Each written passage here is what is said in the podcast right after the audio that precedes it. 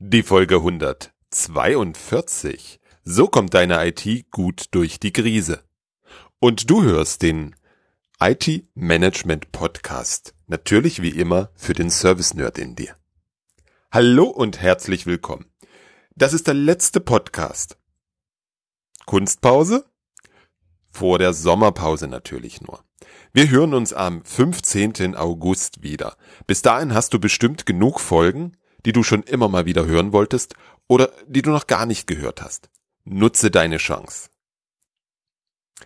Als ich mir über die heutige Folge Gedanken gemacht habe, hörte ich im Radio, dass damit gerechnet wird, dass es nach dem Sommer zu einer Entlassungswelle in europäischen Unternehmen kommt.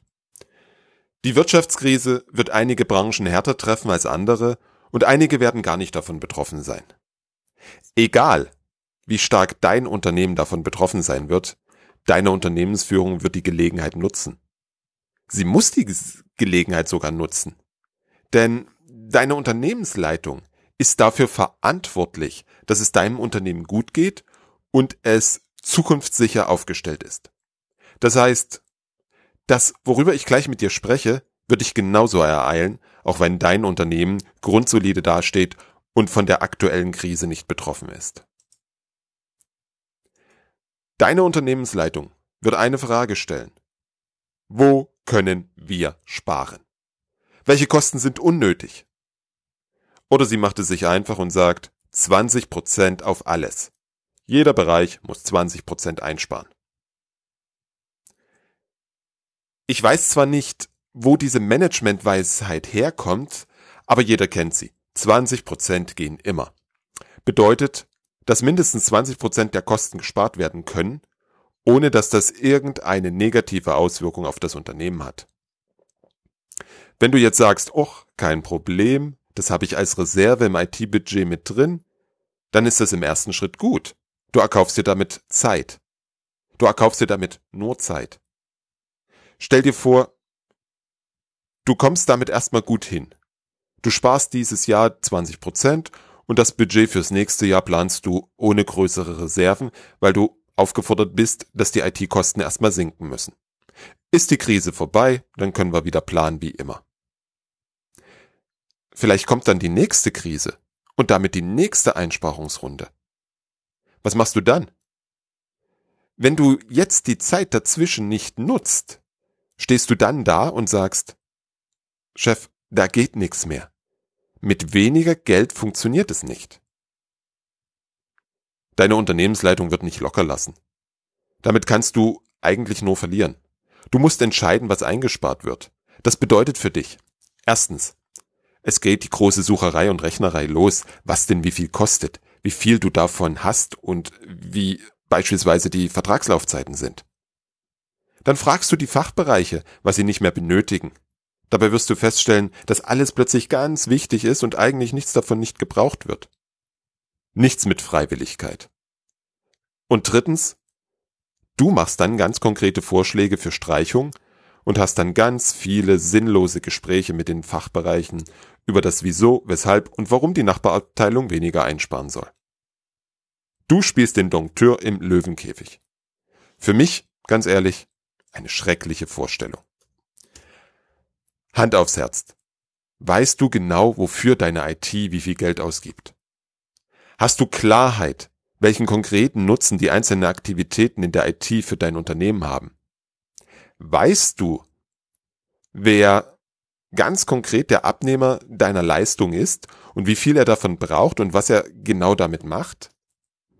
Weißt du, wie effektiv deine IT ihre ganzen Leistungen erbringt? Ich weiß, die Fragen tun weh. Nutzt aber nix. Ich sage dir auch nicht, dass es einfach ist, diese Fragen zu beantworten.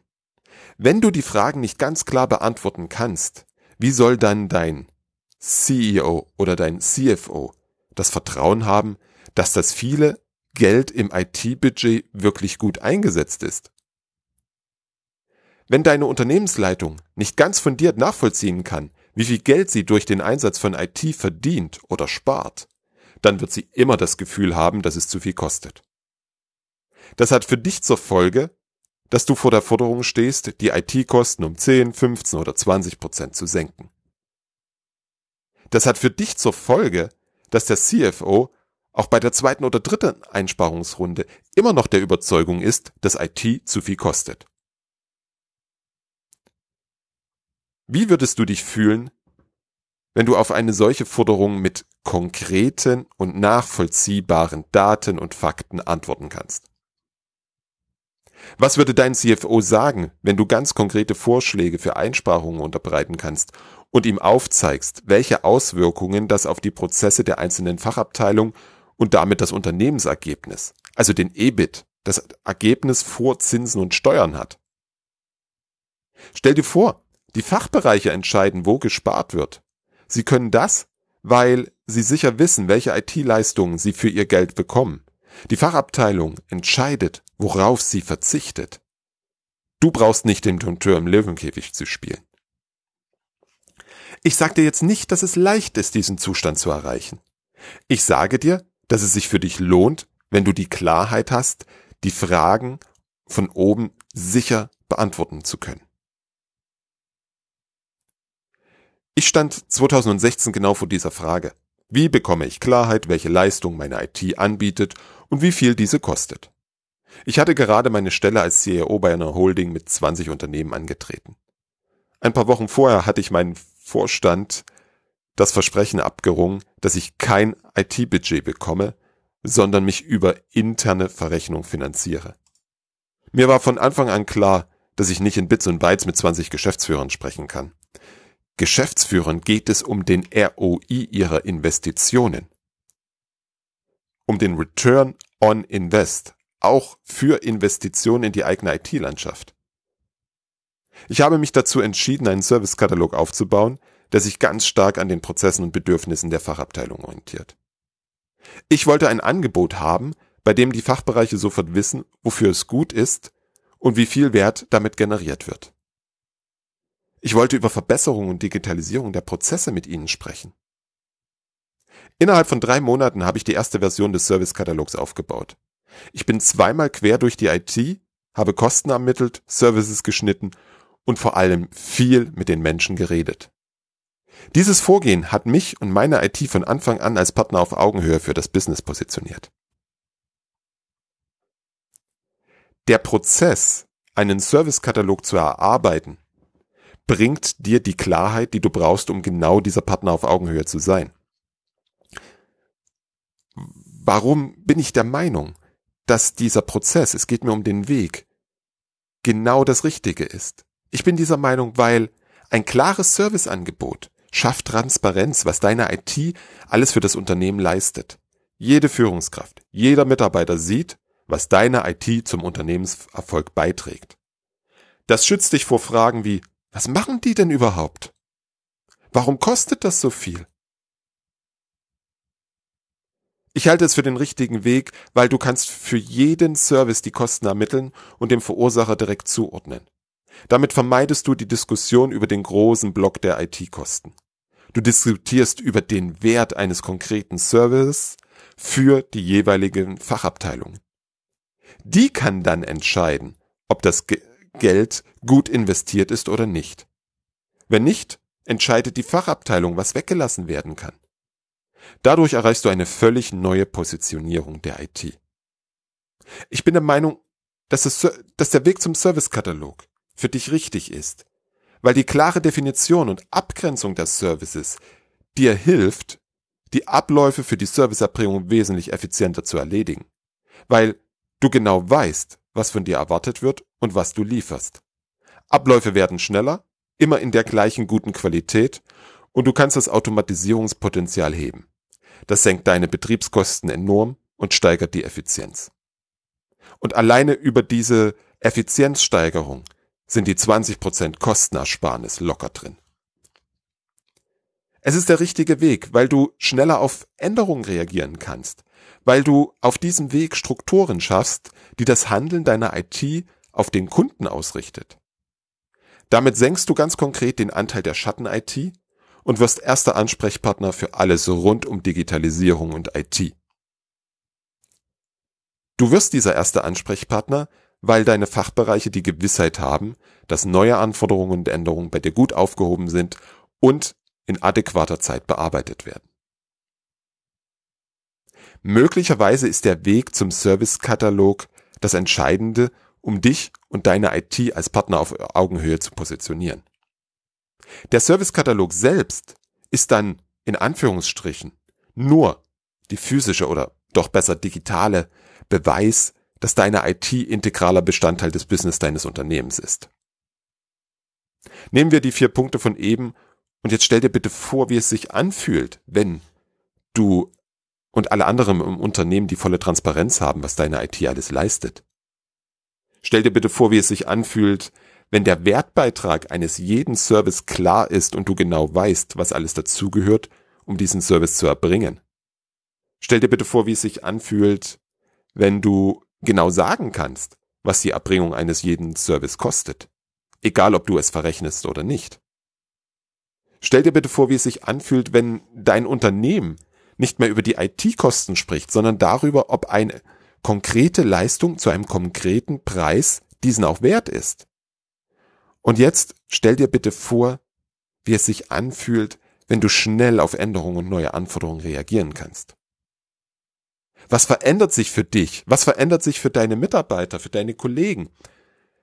Was verändert es am Standing der IT bei dir im Unternehmen?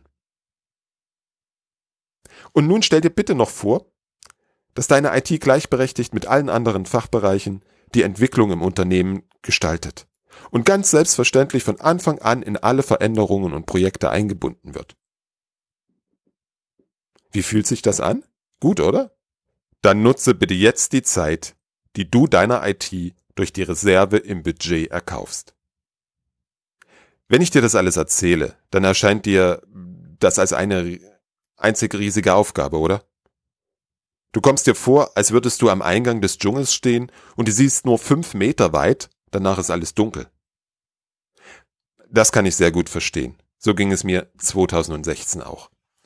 Aus 20 verschiedenen ITs eine zentrale IT formen und diese auf Basis von Services zu refinanzieren. Eine IT, an deren Ressourcen 20 unterschiedliche Geschäftsführer zerren und die sich am Markt, am externen Markt mit Dienstleistern messen lassen muss.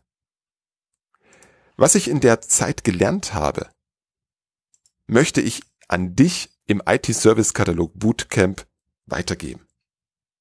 Ich möchte, dass du all die Fehler, die ich auf diesem Weg gemacht habe, vermeidest. Wir zerlegen diese riesige Aufgabe in drei beherrschbare Teile. In den drei Abschnitten konzentrierst du dich auf genau die richtigen Aufgaben, weil du so deine Zeit effektiv investierst. Die drei Teile bauen logisch aufeinander auf, sodass du Schritt für Schritt vorwärts kommst. Das IT-Service-Katalog Bootcamp begleitet dich sechs Monate, weil der Aufbau eines Service-Katalogs eben seine Zeit braucht. Damit dir unterwegs nicht die Luft ausgeht, treffen wir uns jede Woche online. Du wirst jede Menge Fragen haben. Und genau dafür sind die Online-Sessions da. Dort bekommst du Antworten. Du kannst deine Arbeitsergebnisse präsentieren und bekommst hilfreiches Feedback von den anderen Teilnehmern und von mir. Im IT-Service-Katalog Bootcamp lernst du praxiserprobte Werkzeuge und Vorgehen, um die erste Version deines Service-Katalogs zu erstellen. Diesen kannst du direkt live setzen, weil du und dein Unternehmen damit sofort von den Vorteilen profitierst und diese realisierst. Unter www.servicekatalog-erstellen.de erfährst du ganz konkret, wie die einzelnen drei Abschnitte aussehen und womit wir uns in diesen beschäftigen. Nutze bitte die Zeit, um Klarheit und Transparenz in die IT deines Unternehmens zu bringen und dich so als Partner auf Augenhöhe zu positionieren. Wenn du dich jetzt fragst, ob das IT-Service-Katalog Bootcamp für dich und deine konkrete Situation richtig geeignet ist, dann lass uns drüber reden. Weder du noch ich haben etwas davon, wenn Menschen im Service-Katalog Bootcamp sind, für die dieses Format nicht passend ist. Deswegen Lass uns das im Vorfeld klären. Schreibe mir eine Mail an robert at different-thinking.de oder kontaktiere mich auch gern über LinkedIn oder Xing. Geh jetzt auf www.servicekatalog-erstellen.de, hol dir alle Informationen zum IT-Service-Katalog Bootcamp und ich freue mich, wenn wir uns dann im Bootcamp im September sehen. Bis dahin wünsche ich dir eine wundervolle Zeit und wir hören uns wieder am Jetzt habe ich es vergessen, wann wir uns wieder hören. Und zwar am 15. August.